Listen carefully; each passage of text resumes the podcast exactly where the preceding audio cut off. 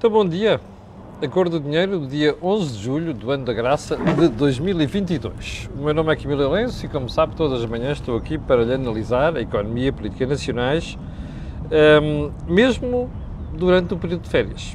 Bem, antes de irmos ao programa de hoje, um, temos aqui algumas matérias que já vêm do fim de semana, mas antes de irmos ao programa de hoje, quero só uh, recordar que esta semana vamos ter tudo o que é habitual com uma alteração. Provavelmente o Think Tank da manhã deverá ir para o ar às 16 horas, por impossibilidade de um dos membros do painel, eh, e não às 18, como é habitual. Em todo o caso, eu, na edição matinal da manhã, terei o cuidado de os brifar sobre essa situação. Ou seja, confirmar se vai ser, deixe-me só acertar aqui a câmera, se vai ser às 16 ou, como habitualmente, às 18 horas. Mas com muita probabilidade irá cair nas 16 horas.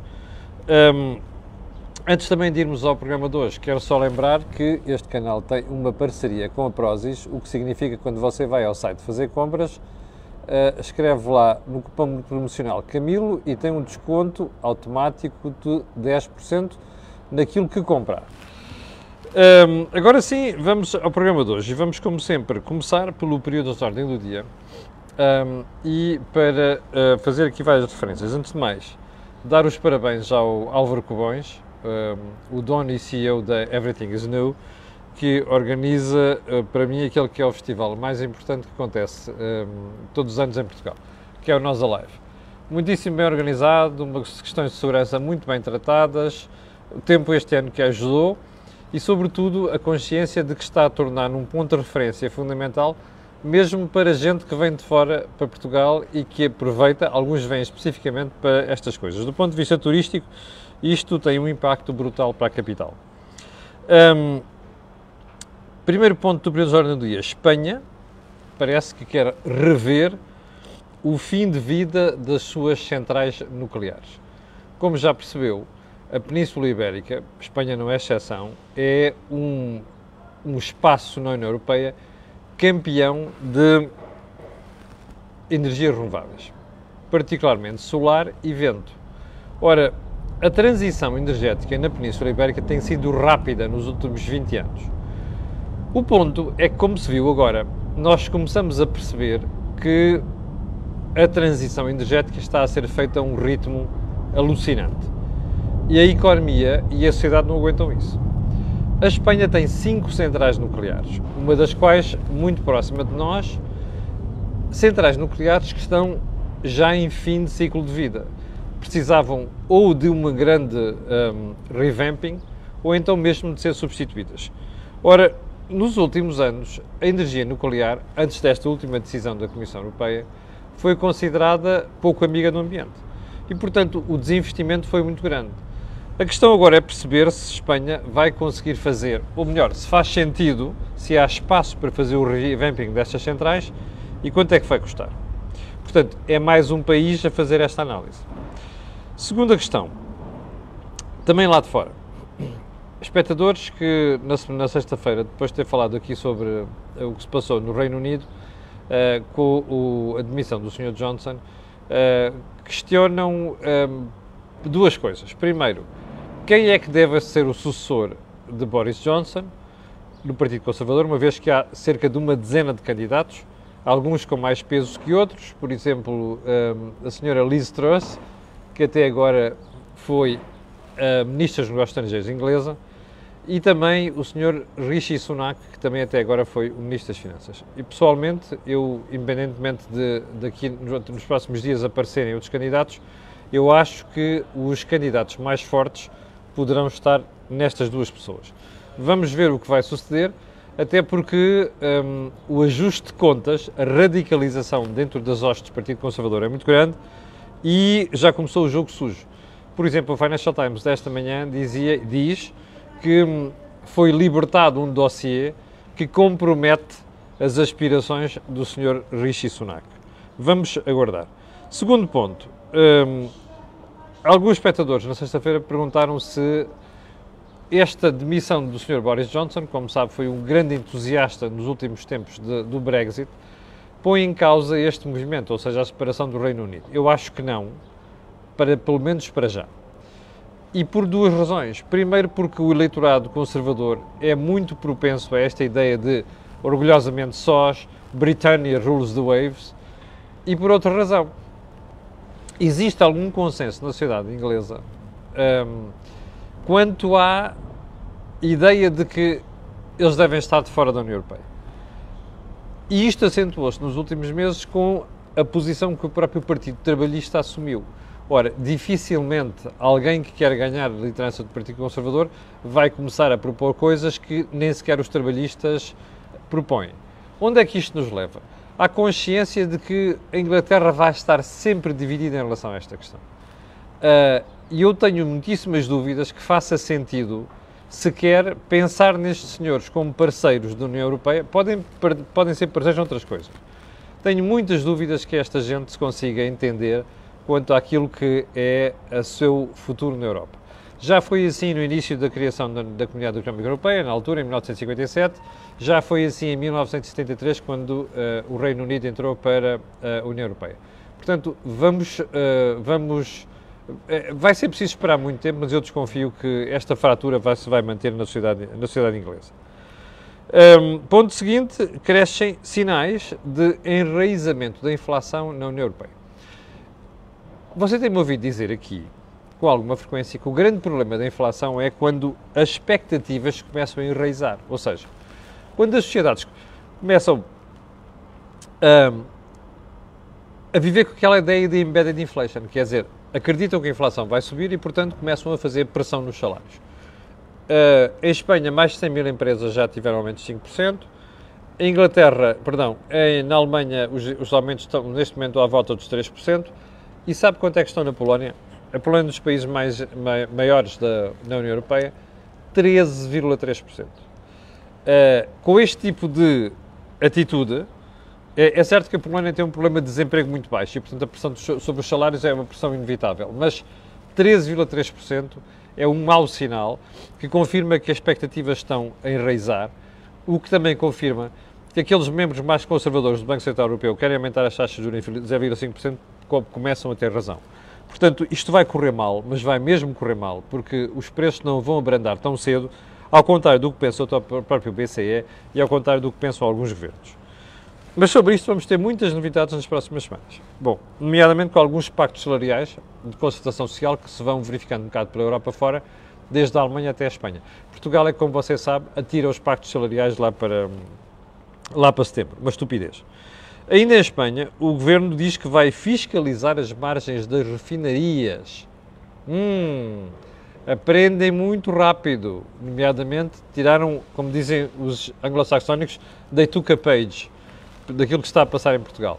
Ou seja, esta senha contra vamos fiscalizar tudo quanto é aumentos, não sei das quantas, aqui deste lado também já pegou em Espanha.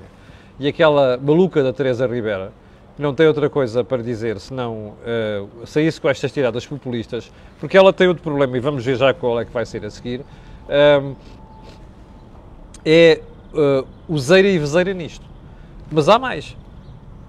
Esta é a forma que o governo espanhol tem de justificar perante a sociedade aquele imposto extraordinário, o tal windfall tax, sobre os lucros de algumas empresas, nomeadamente as petrolíferas, porque quem faz refina, refinação de combustíveis, de crudo, são naturalmente as petrolíferas. Portanto, o que eles vão ter, de certeza, é uma justificação idiota por parte do governo para aquilo que é a necessidade que têm de subir um, os impostos sobre uh, as petrolíferas. Um, Vamos entrar, vamos entrar então nos assuntos principais de hoje e vamos começar por um relatório que vai sair hoje do Conselho Nacional uh, de Saúde, que é presidido pelo Dr. Henrique de Barros, uma das pessoas, uma das vozes mais sensatas que nós tivemos em Portugal a falar das consequências da pandemia, do que estava a ser feito durante a pandemia e particularmente a posição pública, ou seja, desde o Ministério da Saúde até a própria Direção-Geral de Saúde. Uh, eu ouvi esta manhã uma entrevista do Dr. Henrique Barros à TSF, que é de pôr os cabelos em pé. São críticas à forma como o Estado conduziu a política de saúde durante a pandemia. Só para você ter uma ideia, os números não são meus, são do Dr. Henrique Barros.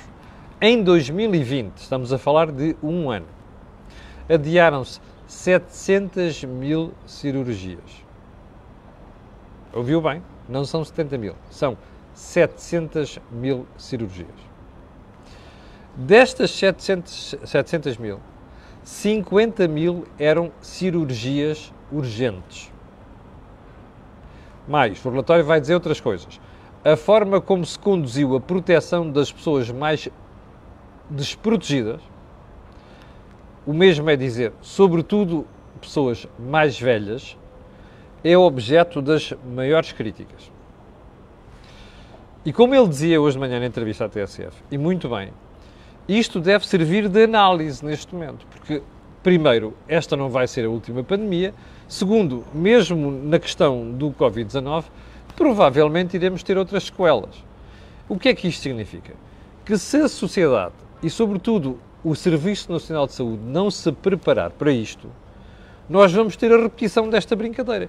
E depois vamos aparecer, como apareceu várias vezes a Ministra da, Justi da Justiça, da, da, da Saúde, a dizer ai, não estávamos preparados, ai, foi uma surpresa e por aí adiante. Nada disto foi uma surpresa, nada disto vai continuar a ser uma surpresa. Portanto, vamos ver qual é a forma como o Governo olha para aquele relatório e, sobretudo, quais são as consequências, perdão, as ilações que se tiram daí. E já agora as próprias consequências. Bom, ponto seguinte, lembra-se que eu tenho falado há bocado da maluca da Teresa Rivera, em Espanha. Então é assim. Hoje, o Nord Stream 1, que é um dos gasodutos que traz gás da Rússia para a Alemanha, vai entrar em obras.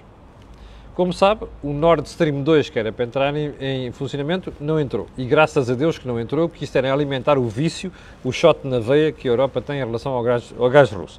E que depois impede que nós tenhamos muito mais tesos, muito mais duros para com a Rússia. Bom, mas hoje vai entrar em obras o Nord Stream 1 Ora, o Nord Stream 1 é aquele que já trazia a esmagadora maioria do gás para a Alemanha, que é o maior consumidor, consumidor de gás da União Europeia.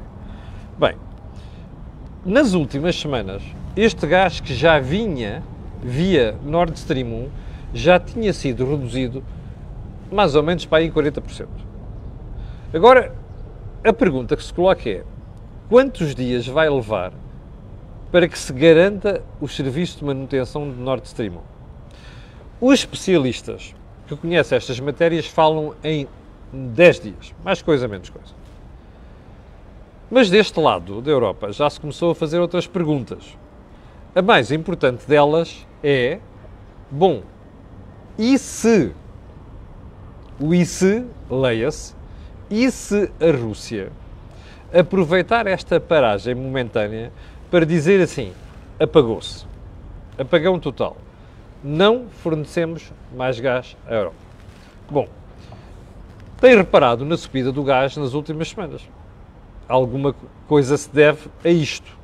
Mas este receio de que este encerramento não seja temporário, mas definitivo, é aquilo que vai colocar pressão, tenho a certeza absoluta, sobre o preço do gás nas próximas semanas. Primeira pergunta. Você já ouviu o governo português explicar-lhe isto em Portugal? Ah, a conversa é: nós não vamos buscar gás à Rússia, é o Niquinho, o resto vem do Catar, da Nigéria, dos Estados Unidos, não sei das quantas. Segunda pergunta: você acredita nisto? É que quando se rarefaz um produto que é global, que nem toda a gente tem para fornecer ao mercado, os preços sobem. O mesmo é dizer, você acredita mesmo que a gente não vai pagar um preço de gás mais elevado? Segunda pergunta. Se a Rússia fechar definitivamente o Nord Stream 1, eu sinceramente até acho que devia fechar. Sabe porquê? Porque era a forma da Europa apanhar um susto e começar a perceber uma série de coisas. E daqui a dois ou três anos já tínhamos a situação resolvida e fazia-se um daqueles gestos de Bordal Pinheiro das Caldas ao Sr. Putin e à Rússia e resolvia-se o problema. Mas pronto, vamos voltar à questão. Imagine que a Rússia fecha mesmo o Nord Stream 1 definitivamente. O que é que acontece? Uma recessão e uma recessão a sério na Europa Central, com impacto profundo em Portugal e outros países do género. Segunda pergunta, terceira pergunta nesta matéria. Você já ouviu o Dr. António Costa, que é um horrivelmente avesso a ceticismo falar do assunto? Já. Você, como cidadão, está-se a preparar para isso? Não está, pois não? Pronto. Fica aí a pergunta. Vamos então aos assuntos principais de hoje. Você lembra-se de eu ter dito aqui na sexta-feira, ou na quinta-feira, já não me lembro, que o governo estava aterrado com a questão dos incêndios. E a razão era muito simples. Já se sabia há uma semana a transição de clima que íamos ter. Ou seja, o facto desta semana, com exceção de hoje, até sábado ou domingo ou não sei quantos, pelo menos irmos ter temperaturas acima do normal. Mas, como se percebeu durante o fim de semana, ou de transição de sexta para sábado, a situação agravou-se, porque se juntaram uma série de fatores que fizeram lembrar o que antecedeu a tragédia de Pedrógão em 2017. Bom, foi um ver-se vias. Primeiro incêndio em Orem, depois em Carrasida de Anciães, de um momento para o outro a situação começou a ficar preta, o incêndio começou a chegar à Ferreira do Zézer, imagine só, é sempre nos mesmos sítios. Percebeu bem? É sempre nos mesmos sítios. Bom, de um momento para o outro foi um ai Jesus, televisões a fazerem aqueles diretos, algumas situações horripilantes, como se aconteceu ontem aqui às portas de Lisboa, em Belas, e por aí adiante, e de repente nós ouvimos falar, perceber que o Governo estava mesmo preocupado. E o Governo estava mesmo preocupado. De tal forma que de um dia para o outro você ouviu a notícia que não é habitual em Portugal. O Sr. Primeiro-Ministro decidiu cancelar a sua viagem em Moçambique por causa do risco de incêndio em Portugal. Primeira pergunta. Está a ver a diferença entre este comportamento e 2017? Então eu vou recordar. Em 2017, no dia dos incêndios, o Dr. Costa estava cá. Portanto, é mentira quem diz que ele não estava cá. O problema não foi esse. É que o Dr. Costa pirou-se de Portugal a seguir foi de férias não sei para onde. Sei que a gente viu com aquela barriga proeminente, ao sol, não sei das quantas, com a sua querida mulher ao lado. Bom, aquilo foi um comportamento deplorável. Eu acho que o Presidente da República devia ter demitido o Primeiro-Ministro naquele dia. Não o fez. Mas desta vez o Dr. Costa, Dr. António Costa parece ter percebido a lição. O que, é que, o que é que mudou? Ele é uma pessoa teimosa. Terá sido esse receio? Não foi só. Foi uma converseta de pé da orelha professor, o Presidente da República teve com o Primeiro-Ministro. Isto não foi dito ontem nem antes de ontem. O professor Marcelo questionou António Costa, então e se voltar a acontecer a mesma coisa? Vossa Excelência está fora do país, certo? O próprio Marcelo resolveu cancelar a sua viagem a Nova Iorque, estilo, vou dar o exemplo. Ontem, como você viu, Marcelo foi à Autoridade de Proteção Civil, acompanhado de uma senhora que tem cada vez mais de jeito para ser tonta, que é a Patrícia Gaspar, que é a Secretária de Estado, e o José Luís Pinheiro, que eu, como digo aqui, é um tipo sensato, mas em certas matérias está totalmente uh, impossibilitado de agir porque quem manda naquilo é o Primeiro-Ministro.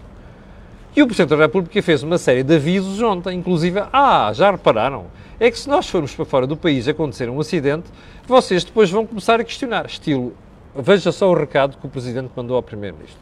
Bom, uma coisa é certa, este comportamento de António Costa e mesmo de uh, Marcelo Belo Souza saúda-se, porque em momentos deste, o mínimo que se pode esperar é que o Primeiro-Ministro esteja em Portugal. Aliás, como você já deve ter ouvido desde ontem à noite, o Sr. Primeiro-Ministro hoje vai fazer aquilo que nunca fez, que é ir a correr aos sítios, fazer o seu show-offzinho de eu estou aqui a acompanhar as coisas. Você dirá, não vai mudar nada. Não vai mudar nada, não é bem assim. É bom que nós tenhamos pessoas do governo, responsáveis do Estado, a assumir perante a população e o país em geral aquilo que são os dores e os riscos do que está a acontecer. Porque o que está a acontecer é grave e pode tornar-se bem mais grave a partir da manhã. Portanto, se alguma coisa a gente pode dizer aqui é como nós não mudámos muito desde Pedrógão até agora, tirando alguns, algumas umas coisas ou outras, ainda na semana passada eu lhe lembrei aqui que as estradas à volta daqueles sítios onde arderam as coisas em 2017 estão cheias de mato, o que mostra que não aprendemos as lições todas. Bom, mas mesmo que tenhamos aprendido, o risco de termos uma tragédia é grande. Porquê? Porque nós temos a floresta mal organizada e não é uma coisa que se vai resolver em dois ou três anos. E por outra razão, é que a própria. Não é só uma questão de espécies que estão plantadas em certas áreas, é inclusive as questões de proteção, nomeadamente barreiras para, de corta-fogos, fogos continuam por fazer. Portanto, o risco de tragédia é grande e é bom que o Sr. Primeiro-Ministro e o Presidente da República estejam por cá para o caso de acontecer alguma coisa grave. Bom. Hum, Ainda no. Ah, e há outra razão para António Costa ficar cá. é como ele já percebeu, ele já percebeu que está fragilizado. Primeiro, por estes episódios de ideia de descoordenação dentro do governo, que perpassaram claramente durante o período do conflito com Pedro Nuno Santos, e por outro lado, com esta ideia de que ele anda pela Europa a passear-se, a vender os seus méritos, esquecendo-se daquilo que é a coordenação do governo a nível interno. Bom, e como ele já percebeu, não é Mariana da Silva que vai, que vai substituí-lo e resolver este problema quando ele, quando ele está fora e quando anda em passeatas, como se viu no episódio de Pedro Nuno Santos, aliás. Bom, Vamos virar um bocado a agulha para regressar ao fim de semana, porque o fim de semana foi fértil em, em notícias. E notícias difíceis, que merecem análise em alguns casos merecem condenação. A primeira notícia veio no Diário de Notícias de domingo, passa a redundância, e aqui está ela. Eu vou-lhe mostrar a manchete, que eu irás quero dar os parabéns à Rosália Amorim, a diretora do de Notícias e o Notícias. Como sabe, eu sou crítico quando tenho, critico, quando critico, tenho que criticar e quando tenho que elogiar, elogio hospitais estão a cancelar consultas e cirurgias para pôr médicos nas urgências. Eu, quando vi isto, fiquei com os poucos cabelos que já tenho em pé. Então, espera aí. O Governo andou a prometer um plano para resolver urgentemente o problema das urgências, como diz o, o, o Diário Notícias, com serviços a encerrar em todo o país por falta de clínicos e receio de que se alarga mais especialidades, há unidades a tomar medidas para desviar profissionais. Sindicatos exigem medidas estruturais, no dia 13 reúnem-se com a tutela. Bem, espera aí. Então, está a ver, porque é que eu digo para você desconfiar sempre dos quick fixes do Governo? Da Senhora Ministra da Saúde e do Sr. Primeiro-Ministro. É porque é sempre isto. O tal plano que andaram a gizar nas últimas semanas não é plano nenhum, percebe? Aquilo é uma estupidez. Aquilo é um disparate. Porquê? Porque você questões estruturais nunca resolve no curto prazo. Você não pode inventar médicos de um dia para o outro. Não pode desviar médicos de um sítio para o outro, assim como por dar cá aquela palha. Isto é impossível, não se consegue fazer isto. Estas brincadeiras exigem medidas estruturais. Ora, como não há medidas estruturais, como muito bem diz o Diário Notícias, há hospitais que estão a cancelar consultas e cirurgias para pôr médicos nas urgências. Bom, vamos regressar à crítica do professor Henrique de Barros, esta manhã na sua entrevista à TSF. Diga, isto é sinal de quem aprendeu alguma coisa. É que daqui a uns meses vamos estar a dizer assim: bom, afinal, o número de cirurgias e consultas que não se realizaram aumentaram. E quando formos ver, a razão é, ah, porque foi desviar médicos para aquelas funções. Isto não é nada, como você deve perceber. Mas olha, foi você que votou nesta gente. Até lhes deu a maioria absoluta. Bom, segundo Assunto do fim de semana que vinha no jornal Sol, ou Nascer do Sol, ou como você queira chamar, uh, às vezes este iPad empanca tudo. Bom, está aqui. Grupo de Braga assambarca um quarto do PRR para as empresas. Isto é o grupo DST, como você sabe, uh, está uh, a renegociar com o governo a compra da EFASEC, porque Bruxelas já está a colocar questões e dúvidas sobre a forma como se financiou, como se o Estado meteu dinheiro na EFASEC configura uh, a figura de ajudas públicas. Bom, o que diz o Nascer do Sol é que, e foi uma notícia que foi um bocado vinculada no fim de semana, depois de, uma, depois de um artigo de, que saiu no Expresso, que eu hei de analisar esta semana, um, a ideia de que o PRR e a bazuca começam a servir para financiar grandes grupos de empresas em Portugal. Você dirá, isso tem mal? Tem tem mal, porque uma das coisas que devia servir o PRR era para nós criarmos incentivos para, para o aglomerado de pequenas empresas, pequenas e médias empresas. Bom, que uma ou outra ou grande empresa acabe por ter acesso ao PRR, percebo. Não percebo é que a maior parte destas verbas, como parece que começa a acontecer, eu digo parece, porque não há certeza disto ainda, é, que a maior parte destas verbas vão para grandes grupos. Frustra tudo. Porquê é que está a acontecer? Porque o processo que leva à utilização dos fundos é muito rápido, ou seja, o prazo é muito curto e é preciso despachar isso rapidamente, porque o Governo se descuidou nos últimos tempos, deixou arrastar o processo e agora está ao tio, ao. Eu não acredito nada disto. Eu acho que estas coisas a confirmarem são lobbies que atuam junto dos governos e gente dentro do governo que faz parte destes lobbies, ok? Portanto, é uma matéria que convém estarmos muito atentos, que é para não ficarmos com mais uma sensação de que as, o governo toma decisões para os amigos, o que envolvem sobretudo amigos, e acabam por deixar escapar aquilo que é o resto da sociedade. Ou melhor, desproteger o resto da sociedade. É matéria que convém estar atento. Aliás, a propósito, neste propósito, o Grupo Casais, que foi um dos grupos que se candidatou uh, a, a, aos projetos no âmbito do PRR, uh, agora que as agendas de crescimento já estão, já está a protestar e a contestar porque é que candidatou-se e porque é que ficou de fora. Portanto, como você vai perceber, esta guerra que se vai gerar aqui vai ser uma guerra que vai fazer algum barulho nos próximos tempos. Bom, o último ponto da conversa de hoje, e eu já não quero voltar, eh, já não quero ir para a Segurança Social, nomeadamente aumento das pensões, vai ficar para outro dia desta semana. No fim de semana ficámos a saber pelo público que o Banco de Fomento fez 73 ajustes diretos desde em 3 anos. Um, ehm, em 3 anos não, em menos de 3 anos. 73 ajustes diretos. Sabe quanto é que foi o montante destes ajustes diretos? 6 milhões de euros. O que é que quer dizer ajustes diretos? Quando há a necessidade de contratar certos serviços, o Estado lança um concurso, que é a forma mais eficiente de conseguir baixar o preço. Quando não se faz isto, faz o tal ajuste direto. Bom, eu confesso que me fico arrepiado pensar que há 6 milhões de euros que foram distribuídos por ajuste direto. Porque fica sempre a pensar, será que se favoreceu alguém? Bom, um destas, uma das empresas beneficiadas com isto levou 2,84 milhões de euros. Ouviu bem? Você acha transparente atribuir num contrato 2,8 milhões de euros por ajuste direto? Isto é preocupante. Bom, primeira pergunta: quem é que fiscaliza estes contratos? O Ministério Público não devia estar já a olhar para isto. Eu não estou a dizer que há fogo. Mas quando estas coisas acontecem, o risco de haver fumo e fumo negro é muito grande. Portanto, quem é que está a fiscalizar estes contratos? A segunda pergunta é mesmo esta: faz sentido atribuir tanto dinheiro em termos de ajustes diretos? Bom, isto além de ser preocupante, é um sinal de que alguma coisa está profundamente podre na sociedade portuguesa e que se calhar vai acentuar com maioria absoluta, é que isto cheira a negócios. Isto cheira a coisas pouco claras que são típicas durante os períodos socialistas. Percebe? E você vai seguramente ter notícias disto nos próximos tempos. Chegámos ao final do programa de hoje. Quero agradecer às 6.600 pessoas que ainda agora estavam em direto. Quero pedir a estas pessoas e outras que vão ver aquilo que peço sempre: colocarem um gosto e fazerem partida nas redes sociais. Já sabe porquê? Aquilo que houve aqui não houve em mais lado nenhum. Obrigado, até amanhã às 8 da manhã e depois até às 16 horas da manhã com o Think Tank. Fique bem, tenha um grande dia e cuidado com os fogos. Com licença.